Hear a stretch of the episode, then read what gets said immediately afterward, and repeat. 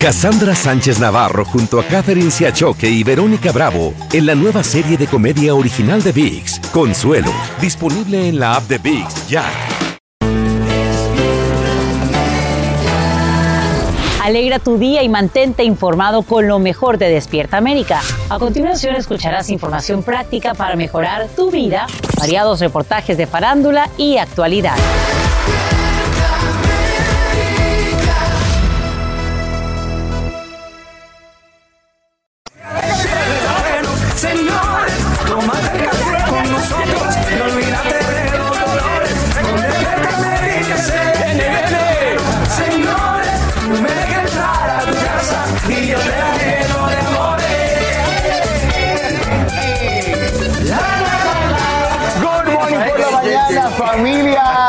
Bueno que están con nosotros, sobre todo porque hoy es Y compañeros, por favor, sentados, porque hay mucha energía el día Claro de hoy. que sí.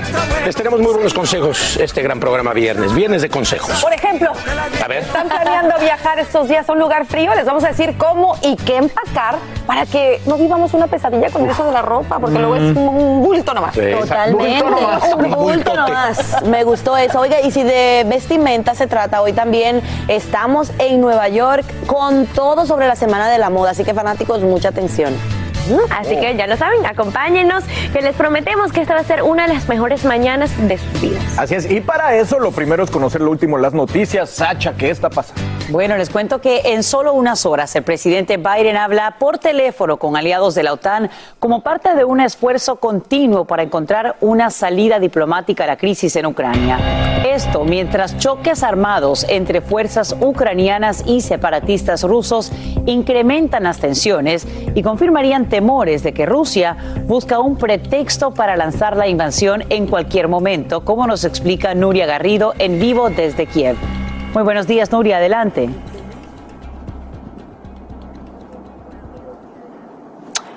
Hola, ¿qué tal? Buenas tardes desde aquí, desde Kiev. Pues sí, lamentablemente parece que esa solución por la vía diplomática no acaba de llegar y eso que en los últimos días Rusia venía anunciando que empezaba a retirar tropas, pero lo que está ocurriendo en el este y también que hoy se ha conocido que Rusia va a hacer un tipo de maniobras este sábado empieza a preocupar especialmente a la comunidad internacional y cada vez parece más posible que en los próximos días se produzca esa invasión por parte de Rusia a Ucrania. Esta preocupación, como he dicho, ha calado en la comunidad internacional y así lo han trasladado el secretario Anthony Blinken y también el presidente Joe Biden.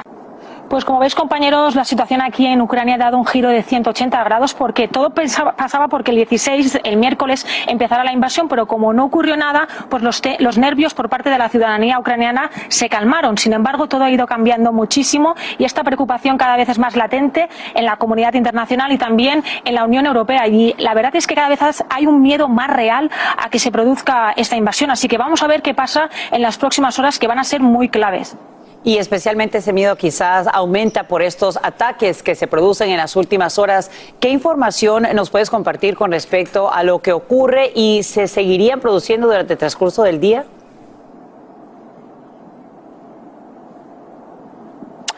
Claro, es muy importante poner en contexto estos ataques que se han producido por parte del este. Allí los ataques se vienen produciendo desde el año 2014, aunque es verdad que eh, firmaron un pacto, lo firmaron en el año 2015 en Minsk. Pero ayer se saltaron este alto al fuego y se produjeron diversos ataques entre prorrusos y ucranianos. Eh, dice el ejército ucraniano que se registraron alrededor de 60 incidentes. El más sonado fue el proyectil que impactó en una guardería y que lamentablemente dejó a dos personas heridas. Pero por otra parte también los prorrusos dicen que también han sufrido ataques. Este viernes también llegan informaciones de que ya se han registrado alrededor de 20 incidentes. Por lo tanto, todo lo que está ocurriendo en el este preocupa y preocupa que esto pueda ser tomado de pretexto por parte de Putin para invadir finalmente Ucrania.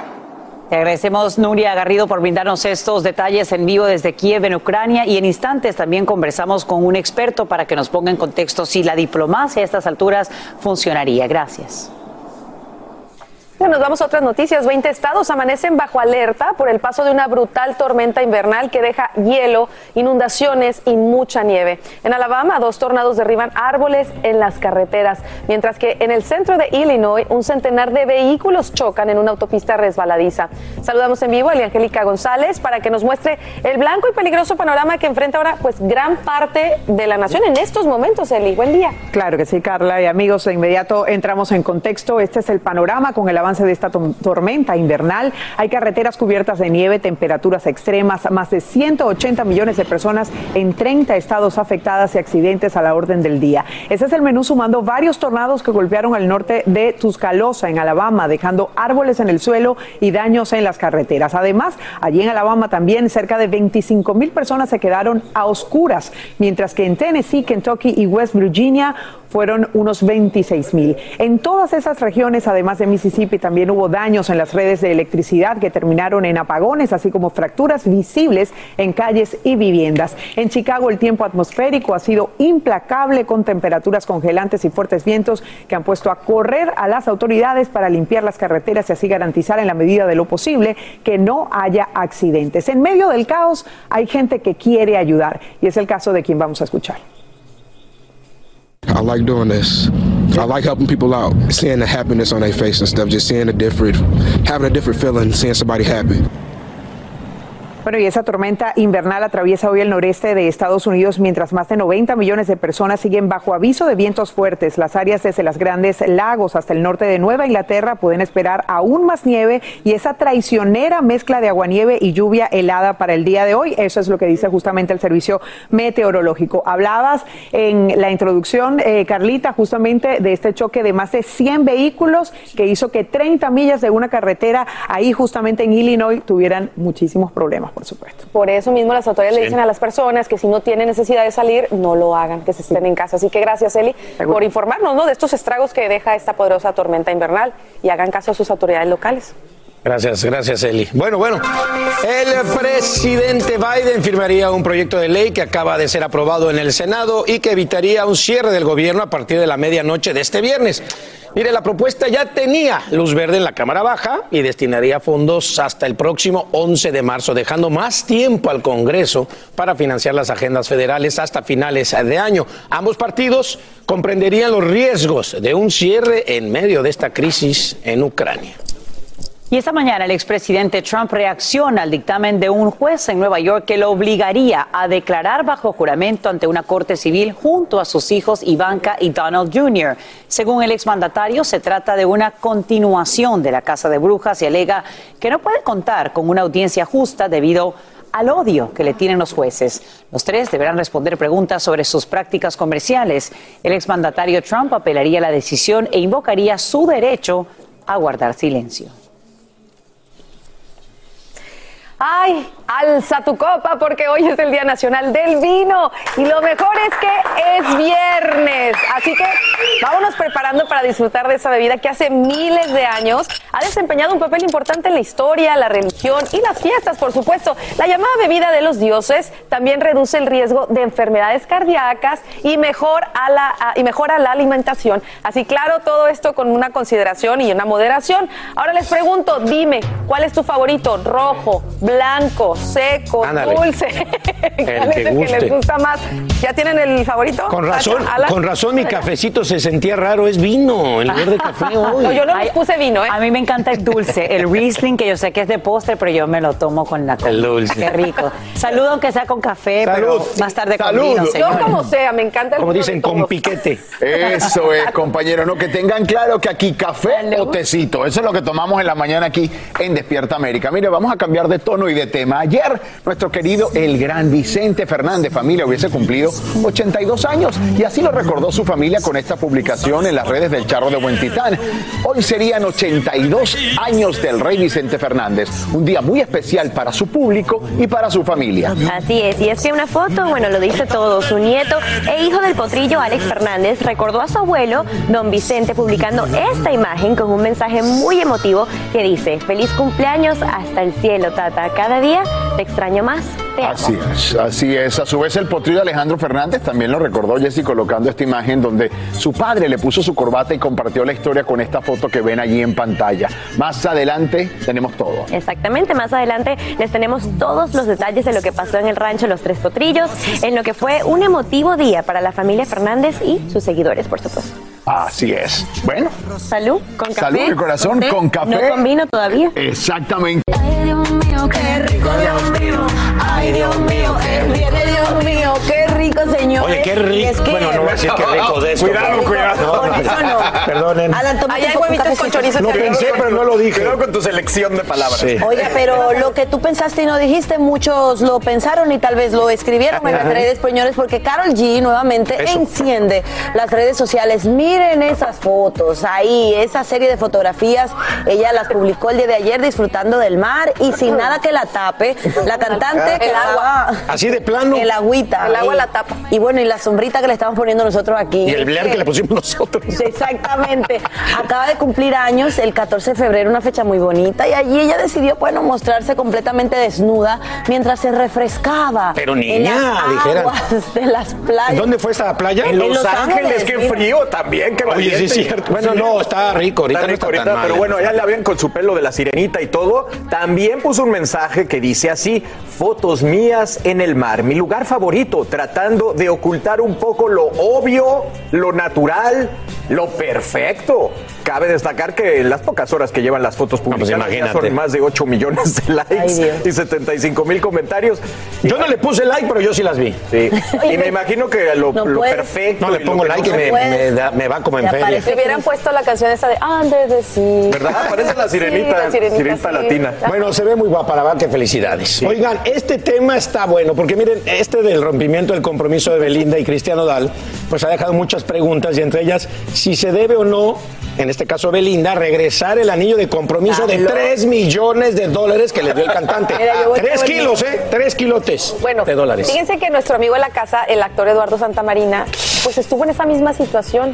Alguna vez a punto ya de caminar Oye, al altar y Nanay. Y, lo- y le les tengo lo que se dice legalmente acerca de este tema. qué bueno Aquí que lo tengo escrito, así que vamos, los dos amigos. vamos a Primero vamos a ver qué dice Eduardo. Yo soy de la idea que sí, yo, yo Eduardo, este, no opino de las demás gente que si lo hace o no lo hace, cada quien es su rollo, pero yo Eduardo sí, porque un anillo de compromiso es precisamente eso.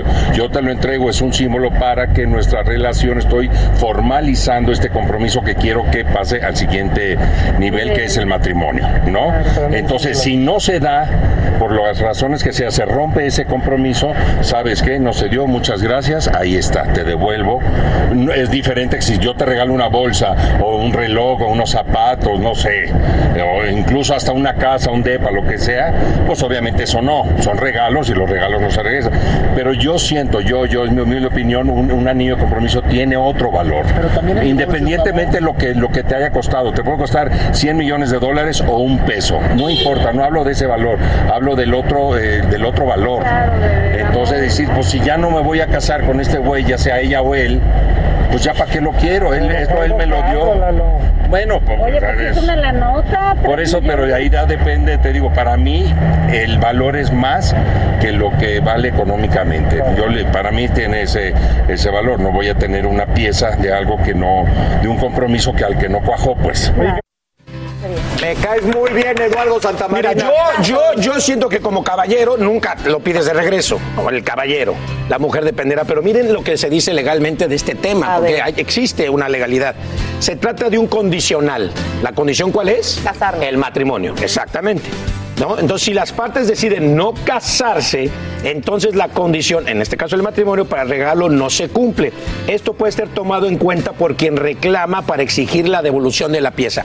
Si Cristian Nodal va ante una autoridad y dice, yo necesito el regreso, el anillo, porque no nos casamos, es válido, es válido y lo tendría que regresar Estoy de Belinda. Estoy de acuerdo. Pero O sea, ven acá, ¿a ti te han- pero ya depende si es la condición o no la condición. O sea, pero, pero es que es que es un condicional de matrimonio. Pero a Carlos le devolvieron.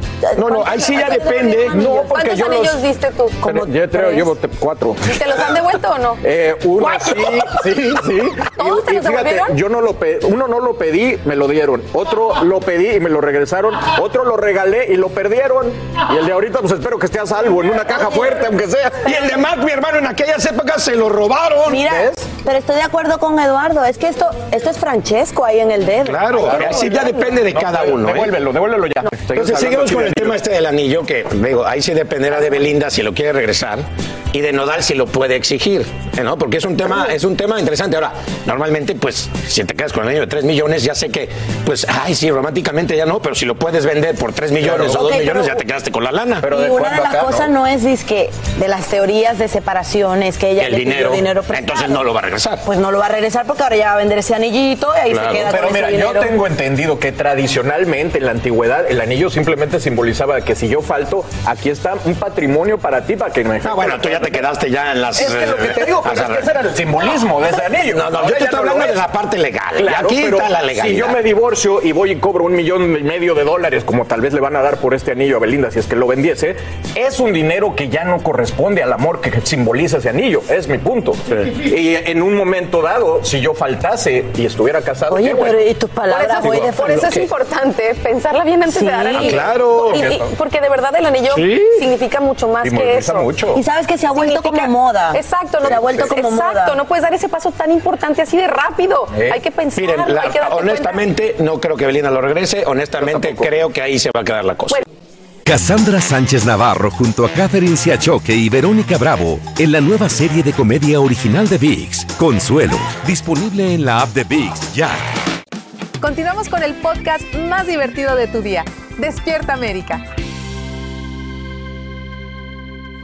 Y a esta hora, los ojos del mundo miran a Ucrania. La embajadora de Estados Unidos ante Naciones Unidas, Linda Thomas Greenfield, dice que las intenciones de Rusia serían claras y que ella hizo lo mismo durante la anexión de Crimea en 2014. Sin embargo, el presidente Biden y líderes europeos no renuncian a una solución diplomática. Para entender este complejo escenario, en este punto conversamos esta mañana en vivo con Eduardo Gamarra, profesor de Políticas y Relaciones Internacionales de la Universidad Internacional de Florida. Gracias por acompañarnos, Eduardo, esta mañana en vivo desde Miami. Un placer estar con ustedes. Bueno, lo que queremos saber es el impacto que tendrían estos choques que se registran en las últimas horas entre fuerzas ucranianas y separatistas. En estos últimos días se ha hablado de que Rusia estaría buscando un pretexto para, por supuesto, llevar a cabo la invasión. ¿Sería este un pretexto y cuál es el impacto que tendrían estos ataques recientes? Bueno, en primer lugar, estos conflictos se han venido dando durante los últimos siete años, de manera que no ha habido un cese al fuego real después de la invasión de Crimea entre estos separatistas rusos que son financiados por, por, por Rusia y obviamente los, eh, los eh, eh, ucranianos que están defendiendo un avance eh, mayor o una toma por parte de su territorio por, por, por parte de estos, de estos disidentes rusos, digamos. De manera que no ha habido un, un cese al fuego, han habido muchísimos muertos inclusive, pero esto se ha intensificado en los últimos dos días.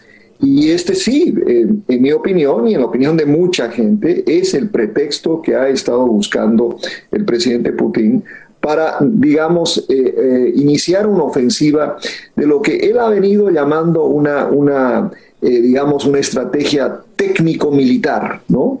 Es una avanzada para poner misiles, inclusive, en la frontera que amen- amenazarían no solo al oeste en Europa, pero también, inclusive, se ha hablado de, tener una presencia en América Latina. Eduardo, y mientras todo esto ocurre y expertos como eh, tú consideran que este podría ser ese pretexto que ha buscado Rusia, vemos que hay una reunión que realiza el presidente Biden con aliados europeos hoy mismo.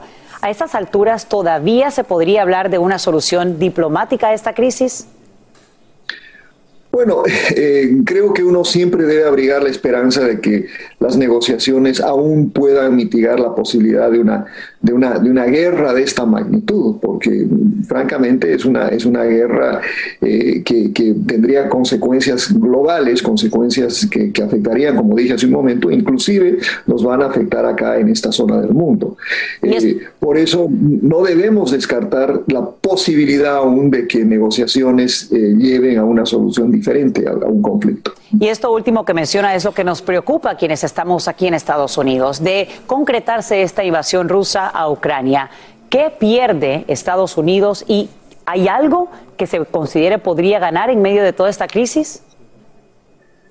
Bueno, mire, yo creo que eh, todos perdemos, ¿no? Todos, eh, precisamente, no, no, solo por la cantidad de, víctimas que, se, se, producirían en, un conflicto de esta naturaleza, pero definitivamente eh, perdemos todos, ya lo estamos viendo por la caída de la bolsa dramática, el impacto económico sería catastrófico, el impacto sobre la inflación, por, por, ejemplo, el precio del petróleo se va a disparar más allá de lo, que yo, de lo que ya ha subido, o sea, el impacto económico sería el directo. ¿Hay algo positivo de esto? Bueno, si es que se llega a concretar una, un cese al fuego o por lo menos no se llega a tener una, un, conflicto bélico, eh, eh, para el presidente Biden en particular, demuestra que la OTAN puede eh, obrar en conjunto. Acá se ha vuelto, a, se ha restaurado la OTAN, la, presencia alemana, el liderazgo francés, inclusive ¿no? la presencia de Gran Bretaña. Es algo muy positivo desde el punto de vista de mitigar la conflictividad. Eduardo Gamarra, eh, profesor de Políticas y Relaciones Internacionales de la Universidad Internacional de Florida, le agradecemos enormemente que nos haya pues, presentado este panorama en vivo esta mañana en Despierta América. Un placer estar con ustedes, gracias. Y bien, seguimos contigo, querido Albert Martínez, detalles del estado del tiempo y también compartes algo más esta mañana. ¿Qué, es? ¿Qué hacías cuando tenías 25 años? Uh, ya estaba trabajando en Dallas. Pues ahora te voy a contar qué hacía un jovenzuelo con 25 años en 1930 trabajando en Flagstaff, Arizona. De hecho, es este de acá, Clyde Thunball, un astrónomo, pues hoy hace exactamente 92 años que este astrónomo descubrió Plutón, ese último objeto, digo objeto, no planeta o planeta enano, mejor dicho, del sistema solar. Algunas curiosidades sobre Plutón. Eh, gira al revés que la Tierra, así que el Sol sale por el oeste, además está un poquito inclinado. Y atención, un día en Plutón dura 6 días terrestres, 9 horas y 17 minutos. Y se considera un planeta enano porque no ha limpiado su camino alrededor del viaje a través, alrededor del Sol, de nuestra estrella. Y como curiosidad, esto es una simulación de cómo sería la superficie de Plutón. Así se vería la luna de Plutón, que es Caronte, y viajan juntos. De hecho, no orbita la luna exactamente sobre el planeta, sino que es como si estuvieran agarrados de las manos. Y así se vería el Sol desde Plutón, un puntito. De hecho, la luz tarda cinco horas a llegar a Plutón, de modo que la atmósfera constantemente se congela, literalmente, cuando no le da la luz y luego se vuelve a convertir en una atmósfera gaseosa. Un fenómeno que solo vemos en ese planeta enano desde hace unos años. Bueno, y con imágenes del rey Vicente Fernández, pues como les dijimos al principio del programa, ayer hubiera cumplido 82 años el charro de Huentitán y nuestro recordadísimo don Vicente Fernández. Así es, y su familia abrió las puertas del rancho Los Tres Potrillos para sus fanáticos y, bueno, realizaron una emotiva misa con mariachi, globos y hasta con el torneo del charro, una actividad que don Vicente disfrutaba muchísimo. Así es, bueno, pues nuestra reportera Chiri Cárdenas estuvo ahí y esta mañana nos trae todo lo que se vivió. Buenos días a Chiri. Hola. Gracias, muy buenos días. Me encuentro dentro del rancho de la familia Fernández, donde ayer se dio a conocer una enorme escultura en honor y en memoria de su cumpleaños, que sería el número 82. Dejaron entrar a la prensa y también dejaron entrar a los fans que estuvieron en la tumba y festejando por todo lo alto su cumpleaños. He aquí todos los detalles. Antes del mediodía cuando el rancho Los Tres Potrillos abrió sus puertas. De inmediato decenas de fans y medios de comunicación se toparon de frente y al pie de la tumba de don Vicente Fernández con esta hermosa escultura de bronce, una creación del escultor plástico originario de Guadalajara, Sergio Garbal, y a quien el charro de Huentitán le dijo cómo la quería. Lamentablemente no la vio terminada. La alcanzó a ver hasta que terminamos el modelado. 15 días antes de que tuviera el desafortunado accidente, él fue al taller y le presentamos la pieza la imponente estatua de casi 4 toneladas de peso y 11.7 pies de altura lo muestra vestido de charro con su botonadura y montado sobre un caballo.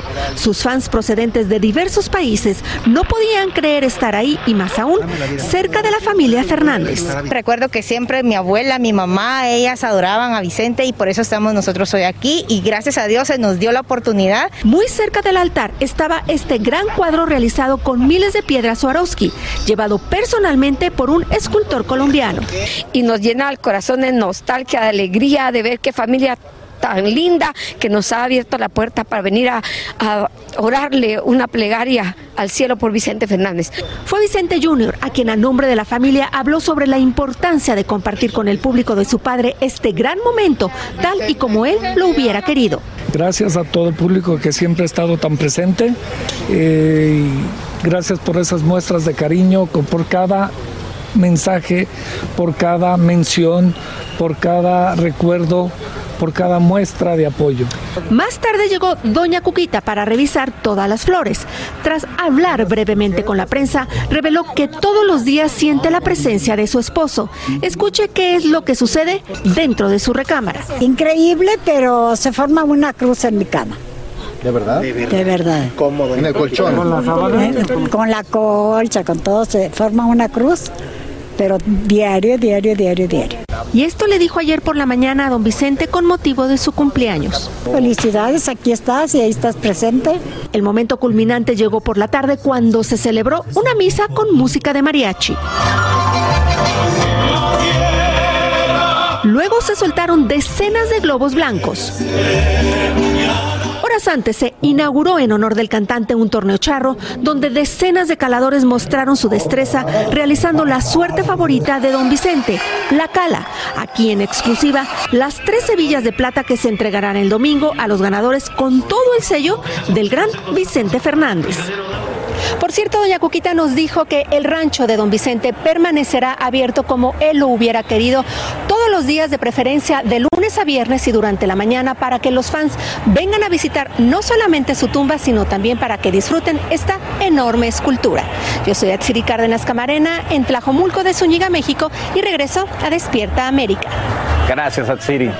Bueno, muy merecido homenaje. ¿no? Nunca se va a olvidar al charro de Huentita. Absolutamente. así que lo vamos a seguir recordando con sus cumpleaños, sus aniversarios Y me encanta que, que estén comprometida la familia en rescatar o en mantener esta tradición de la charrería. Eh, mi papá era charro, entonces a mí me, me cala mucho esta Es un historia. gran deporte. Sí, claro. Y la cala, es un que es la que deporte, hacen ¿eh? ahí, donde vas con el caballo a todo galope y Sí. luego lo haces que frene con las patas de atrás. Pues una de las suertes más difíciles para hacer con el caballo y le encantaba a Vicente Fernández. Qué bueno que empezaron este torneo, que siga la tradición en San Antonio. Oye, además, con y eso de además los los regalos, y además los regalos que van a dar el fin de También, semana a todos también. los ganadores, para que se siga esta tradición que, bueno, si alguien lo hacía de maravilla, era Vicente. Vicente Fernández y toda su familia, ¿no? Y veo súper bien a Doña Cuquita, o sea, la veo fuerte, Sí, tranquila. sí, sí. Eh, es difícil, obviamente. Sí, me dio, está me dio, pasando, me dio pero paz. está-. Me dio Sí. paz ahorita que la vi. La Le vi mandamos un gran abrazo Oh, a ella y a toda su familia. Vamos a un mensaje a nuestras afiliadas. Seguimos con más.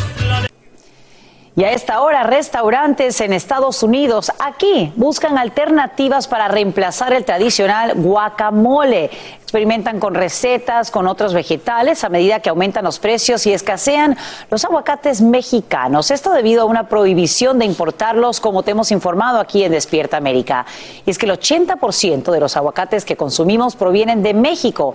Eduardo Meléndez tiene lo último de esta saga en vivo desde la capital mexicana. Ay, Eduardo, muy buenos días. Cuéntanos.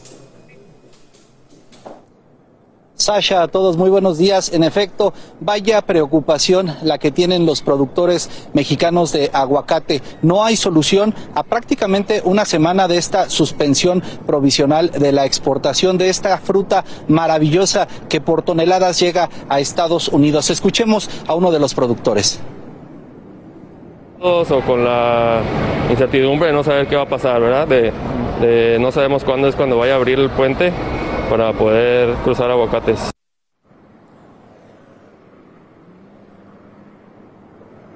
Sasha, ¿qué motivó esta suspensión? Bueno, de inicio las amenazas que recibieron funcionarios de Estados Unidos que justamente se encontraban de su- se, se dedicaban a supervisar este sistema de producción del aguacate para que llegara pues muy bien hacia los Estados Unidos. Ahora se ordena esta suspensión y ya las autoridades han iniciado mesas de diálogo, por supuesto, para que esta suspensión sea levantada. Ahora, ¿por qué es tan importante que salga el aguacate de México hacia los Estados Unidos? Mira, la industria genera 400 mil empleos empleos. La suspensión provoca pues día a día eh, la pérdida de un millón de dólares. El aguacate es el tercer producto de exportación más importante en México después de la cerveza y el tequila y tan solo se estima que en el año 2021 se exportaron 2.5 millones de aguacate. De sobra decirlo, el 80% del aguacate que llega a Estados Unidos y que lo comen ustedes allá tan rico es exportación de Michoacán, de México. Solamente el 13 se produce en California y se estima que el restante en otros países. Así que por eso la problemática, por eso las autoridades están tratando de que ya esto se resuelva. Les han eh, prometido y les han asegurado que les brindarán a sus funcionarios toda la seguridad necesaria para que ellos puedan desarrollar su trabajo sin problemas. Sasha. Grande el problema a ambos lados de la frontera. Ahora bien, Eduardo, ¿cuándo posiblemente se podría levantar esta suspensión? Pues esperan que sea ya en cuestión de horas. Estas mesas de negociación que ha iniciado el gobierno de Michoacán y el gobierno federal con las autoridades de Estados Unidos, pues esperan que ya den resultado y sobre todo por esta promesa de que les brindarán toda la seguridad necesaria para que ellos puedan trabajar libremente y puedan desarrollar y bueno, puedan autorizar que el aguacate les siga llegando a sus mesas, Sasha pendientes, por supuesto, a esta decisión. Te agradecemos, Eduardo Meléndez, por brindarnos estos detalles en vivo desde México y te adelantamos en Despierta América que el lunes estaremos probando pues estas alternativas de guacamole con espinaca, con cactus, con zucchini. Vamos a ver si saben parecido o igual. Pendientes. Antes quiero que vean lo siguiente. Es una inusual criatura que no se parece a ninguna en nuestro planeta. Y no es un extraterrestre, es un bebé de tiburón fantasma y científicos acaban de encontrarlo en aguas de Nueva Zelanda. Expertos dicen estar emocionados porque no es común descubrir un ejemplar de esta especie de la que pocos saben y lo que conocen proviene casi siempre de animales adultos. Son de color plateado y pueden alcanzar unos dos pies y medio de largo. Verdaderamente fascinante. Vamos con más aquí en Despierta América. Adelante. Estamos así como wow con ese, con ese animalito que encontraron, ese hallazgo. Cassandra Sánchez Navarro junto a Catherine Siachoque y Verónica Bravo en la nueva serie de comedia original de VIX, Consuelo, disponible en la app de VIX ya. Continuamos con el podcast más divertido de tu día, Despierta América. Quiero contar que Alejandra Guzmán y Paulina Rubio se unen por primera vez en una gira en los Estados Unidos con el nombre, como lo ve usted ahí, Perrísimas. Esto fue lo que conversamos. Así han sido, irreverentes y rebeldes. Y así serán Alejandra Guzmán y Paulina Rubio en su nuevo tour Perrísimas. Ayer tuve la oportunidad de hablar con ellas en el lanzamiento de esta gira que promete. Paulina, ¿sabes qué? Hice todo para estar ahí, pero aquí estoy virtualmente. Gracias por estar con nosotros. Oye, la chica dorada y la reina del rock perrísimas. ¿Cómo se les ocurre ese nombre? Perrísimas es como un poco burlarnos de nosotras mismas después de una pandemia, resetearnos, romper esos moldes. Ustedes mismas producen la gira de concierto, ¿cómo se les ocurrió? Bueno, tenemos una empresa ahora juntas, hemos hecho un trademark, hemos hecho el copyright de todo lo que viene. Eh, somos mujeres ambiciosas, trabajadoras. Entre las dos hacen 50 millones de discos vendidos, un montón de temas. ¿Qué temas van a cantar? ¿Cómo van a cantar? ¿Van a cantar juntas, separadas? ¿Cómo va a ser ese proceso? Pues vamos a cantar todo, sobre todo las canciones esas de de rivales y de eso que dicen que había leyendas de los 90, de los 80. Imagínate, tanta canción. Eh, abriremos el espectáculo juntas, cerraremos juntas. Hay muchos éxitos, entonces nunca deja de haber energía en el escenario. Yo estoy tratando de meter canciones con diferentes arreglos. Fui a, eh, bueno, mandé todo a Italia. Entonces, pues sí los voy a sorprender. Creo que eso es siempre para mí lo más importante. Eh, cómo se escucha y qué canciones poner, porque ahí es donde yo sé cómo llegarle al corazón a la gente. Este año he tenido mucha suerte, muchos sencillos en el radio, entonces yo ya estoy lista. ¿Tu canción favorita de Alejandra Guzmán? Eternamente bella, bella. Y así son las dos, eternamente bella, bella. Paulina, premio lo nuestro, este reconocimiento que vas a recibir. A mis canciones y a todos ustedes me siento honrada por seguir en su vida, por seguir. eh, no puedo creer que han pasado 30 años tan rápido y, y- y seguir con ustedes de la mano me hace muy feliz, muy bendecida. Que invita a toda esa gente que te está viendo a que vaya a ver perrísimas. Yo estoy puesta y tengo la mejor actitud y creo que van a, llenarse de energía, de mm, buena música. Hay tantas que eso es lo interesante en este show. Bueno, pues gracias por tanto, gracias por el reconocimiento, el amor, la injundia que vamos a vivir juntas en Perrísimas. Las esperamos, los esperamos en los conciertos. Ni tú ni nadie, nadie puede cambiarme. Ahí están. Son dos mujeres que por sí solas son explosivas. Imagínate, ahora juntas están felices, se unieron. Me parece increíble. Yo sé que van a tener un gran éxito porque son muy queridas además. Claro, ya me las imagino una diciendo, ese hombre es mío, y la otra contestándole, ¡eh, güera! Ah, es- o Porque hacer- dicen que esa canción se la hizo. Se la- exactamente. O hacer el amor con otro, que, que, que irán a decir. Va a estar bueno. Y bueno, atención padres, la FDA retira del mercado varias fórmulas de leche para infantes luego de que sospechen que estén contaminadas con bacterias muy peligrosas. Ahora es muy importante que revises muy bien la etiqueta de esos productos antes de dársela a tu hijo. Así que en vivo desde Los Ángeles, Romy de Frías nos explique en detalle de qué marca estamos hablando y lo que debemos de hacer. Adelante, Romy. Buenos días. Así es, Thatcher, muy buenos días. Y bueno, esto es una situación muy preocupante para los padres de familia y es que la Administración de Drogas y Alimentos de los Estados Unidos ha enviado una advertencia a los padres de familia que si le dan leche en polvo a sus hijos deben de revisarla de inmediato porque hasta el momento ya se han reportado cuatro casos de bebés hospitalizados y una posible muerte por bacteria en esta leche de bebé. Les quiero decir exactamente cuáles son las marcas de las que estamos hablando. Es de la cadena de Abbott Nutrition y las fórmulas son Similac, Alimentum y L-Care que fueron producidas en la planta de Sturgis, Michigan.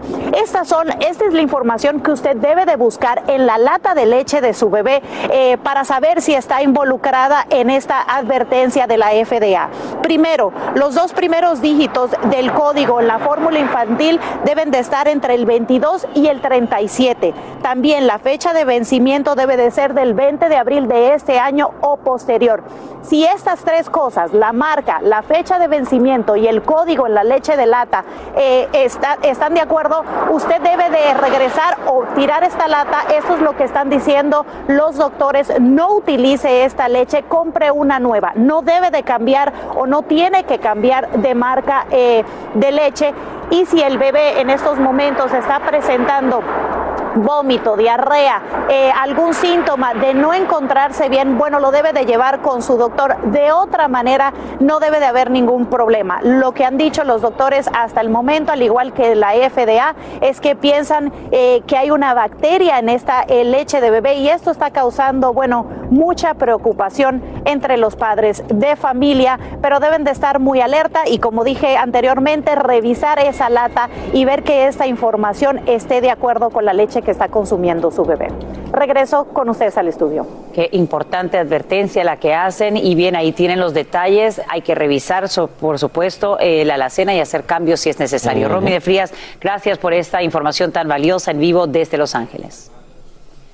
Y bien, te cuento que ahora mismo el gobierno propone cambiar la regla de carga pública que aplica a quienes piden la residencia. Bueno, se trata de la política aplicada por el expresidente Donald Trump, la cual se convierte en un obstáculo para los inmigrantes que obtienen beneficios de salud y otros servicios gubernamentales disponibles. Desde la capital de la nación, Claudio Uceda nos explica lo que cambia y a quiénes beneficia. El gobierno de Joe Biden propone cambiar la regla conocida como carga pública.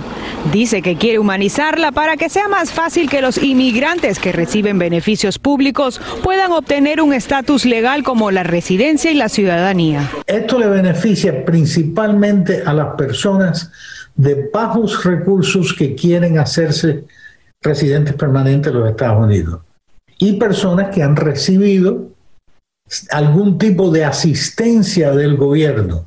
Mediante la regla del 2019 del expresidente Donald Trump, si un inmigrante legal recibía asistencia pública, le podían negar la residencia.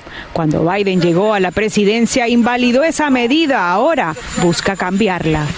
El secretario de Seguridad Nacional, Alejandro Mayorkas, en un comunicado indicó que la regla de carga pública del 2019 no era coherente con los valores de nuestra nación. Mediante esa nueva regla ya no serán considerados una carga pública quienes pidan asistencia alimentaria, beneficios de vivienda, seguro médico para niños, cupones para transporte, pensiones del seguro social y asistencia por la pandemia como los créditos tributarios o deducciones. Un giro de 180 grados en comparación con la antigua administración porque más personas podrán calificar para beneficios migratorios sin el temor o el riesgo de que les nieguen su residencia la carga pública no afecta a las personas con procesos de asilo pendientes ni a las víctimas de violencia doméstica, ni tampoco a inmigrantes con TPS. En Washington, Claudio Seda, Univision. Gracias a Claudio Seda por brindarnos pues esto que se definirá en tan pronto como unas cuantas semanas. Y te cuento que por primera vez en la historia México entrega un acta de nacimiento a una persona de género no binario. Es expedida por el Registro Civil de Guanajuato a Fausto Martínez de 26 años, quien responde a los pronombres él, ella o él. En el apartado del sexo ahora aparece la indicación NB. Activistas lo califican como un logro colectivo en el segundo país de Latinoamérica con más violencia por homofobia y transfobia. Y vamos ahora a hablar de esto. Miles de adolescentes hispanas sueñan con su quinceañera. El vestido, los chambelanes, el pastel, la música. Ese día todo tiene que ser perfecto. Sin embargo, en, tiempos de pandemia hay una especie de Grinch que aunque no es el personaje de las caricaturas, sí hace más complicada esta celebración importante. Y ahora también, por supuesto, el impacto que tiene eh, la falta de la cadena de suministros. Elia Angélica González nos muestra por qué. Lograr una noche mágica para las princesas de la casa se ha convertido para muchos padres en una carrera de obstáculos. Ha sido bien difícil. Eh, primero porque estábamos adaptados a que teníamos todo, había muchas opciones, muchas, eh, muchos lugares donde ir. La familia Hernández Batista vive en carne propia las consecuencias de la pandemia, pero bien vale la pena para que el 21 de noviembre su hermosa Britney sea el centro de todas las miradas como poder tener toda mi familia en un lugar y poder compartir la felicidad de cumplir ahí y ser una mujer. Tienen poco más de un año en preparativos. La falla en la cadena de suministros los han puesto a correr. Ha sido todo un desastre. Eh, pocos recursos, donde llegas no hay lo que quieres, ya no hay la abundancia que normalmente estábamos adaptados. De... Casi todo lo que se busca para este tipo de celebraciones viene de China, así que en vez de soñar, los organizadores tendrán que aprender a sustituir. A lo mejor no tendré, por decir, el modelo que tú quieres, en la talla que tú quieres o el color que tú quieres, pero tendré algo similar. Ella habla del que sin duda es el elemento clave de la gran noche, el vestido. Aunque su tienda tiene más de mil opciones para todos los gustos. Hay quienes llegan queriendo tener ya lo que ahora tarda meses en llegar. Desafortunadamente no, por el hecho de que se están demorando más de cuatro meses para llegar. O sea, si yo ordeno un vestido hoy, puede demorarse de tres hasta seis meses. Y si tienes la suerte de conseguirlo en inventario, no cantes victoria. Fácil, un vestido que tú rentabas por 600 dólares, ahora mismo estás pagando 2 mil dólares un vestido. Ya con el vestido avanzaste la mitad del camino. La otra mitad también te va a costar. Si vas a hacer una fiesta, vamos a decir, con 30 mil dólares, ya no la vas a hacer con 30 mil. Ya estamos hablando que serían unos 50 mil. Pero como de lo que se trata es de cumplir un sueño, Britney sabe que lo más importante ese día es... Disfrutarlo. Um, no estar tan preocupada de cómo, qué piensa la gente en vez de preocupar lo que, que yo estoy disfrutando en mi fiesta aunque sus padres ganen unas cuantas canas en el proceso.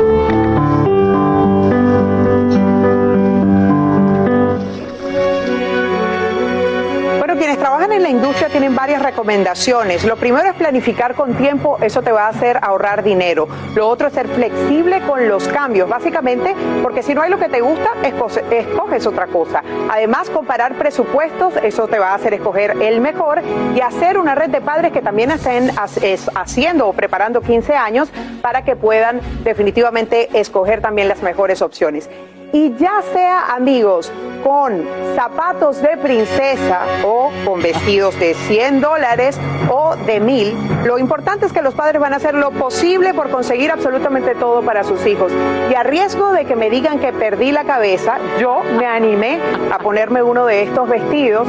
Cuando yo cumplí 15 años no tuve una gran celebración, es primera vez que uso un vestido de 15 años y aunque el tiempo pasa, Sacha, los sueños no se ponen viejos. Así que yo voy a aprovechar esta imagen y que Despierta América es un lugar donde se cumplen los sueños para decirle a mi madre, aquí tienes a tu quinceañera, casi casi multiplicado por tres y con un poquito de presbicia, pero nunca es tarde cuando la dicha es buena, ¿no es así? Me encanta, te ves linda nuestra quinceañera de Despierta América este viernes cumpliendo tu sueño y por supuesto cumpliendo los sueños de quienes nos ven y planean esta fiesta tan especial para que se organicen y puedan lograrlo todo con éxito. Hay más aquí en Despierta América. Adelante. Qué bonito. Qué bonita, qué bonita se ve nuestra y Mi hija ya cumple el mes que entra con el favor Dios 15.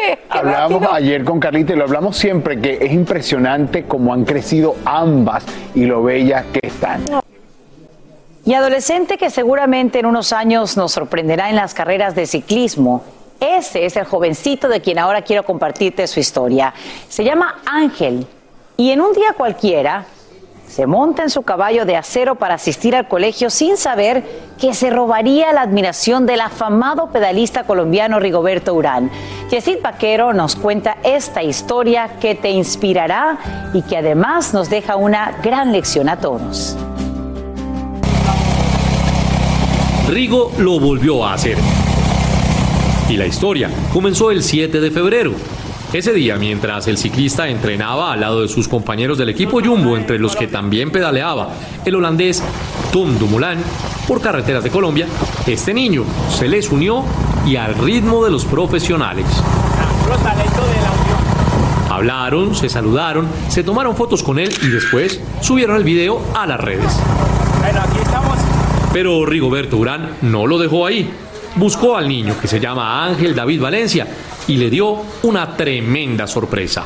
Pasamos aquí en Gallo, venga pues El pequeño no pudo contener la emoción ni cuando recibió la bicicleta, ni cuando dio su primera conferencia de prensa y habló de sus sueños. Estar en un equipo profesional, empezar por carreras aquí de Colombia y ganar el Tour, el Giro, la Vuelta y representar a mi país. Y el carismático Rigo le respondió no me importa si va a llegar al Tour de Francia y no va a llegar, lo importante es que está en estos momentos con toda la dedicación, muy juicioso y bueno, y que está estudiando. Esto último, se lo recalcó.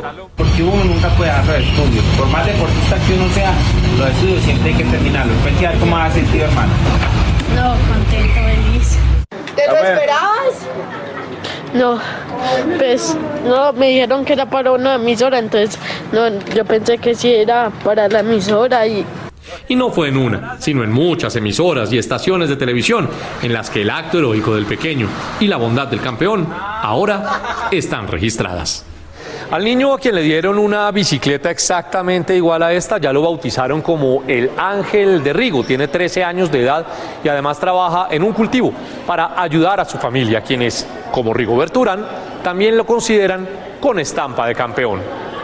En Bogotá, Colombia, Yesid Vaquero, Univisión un verdadero ángel sobre ruedas y con qué gran padrino. Rigo, vamos a verte, yo sé, allá, brillando entre los grandes. Qué linda historia. Gracias, Yesid Vaquero, por compartirla desde Colombia. Así termina el episodio de hoy del podcast de Despierta América. Síguenos en Euforia, compártelo con otros, públicalo en redes sociales y déjanos una reseña. Como siempre, gracias por escucharnos.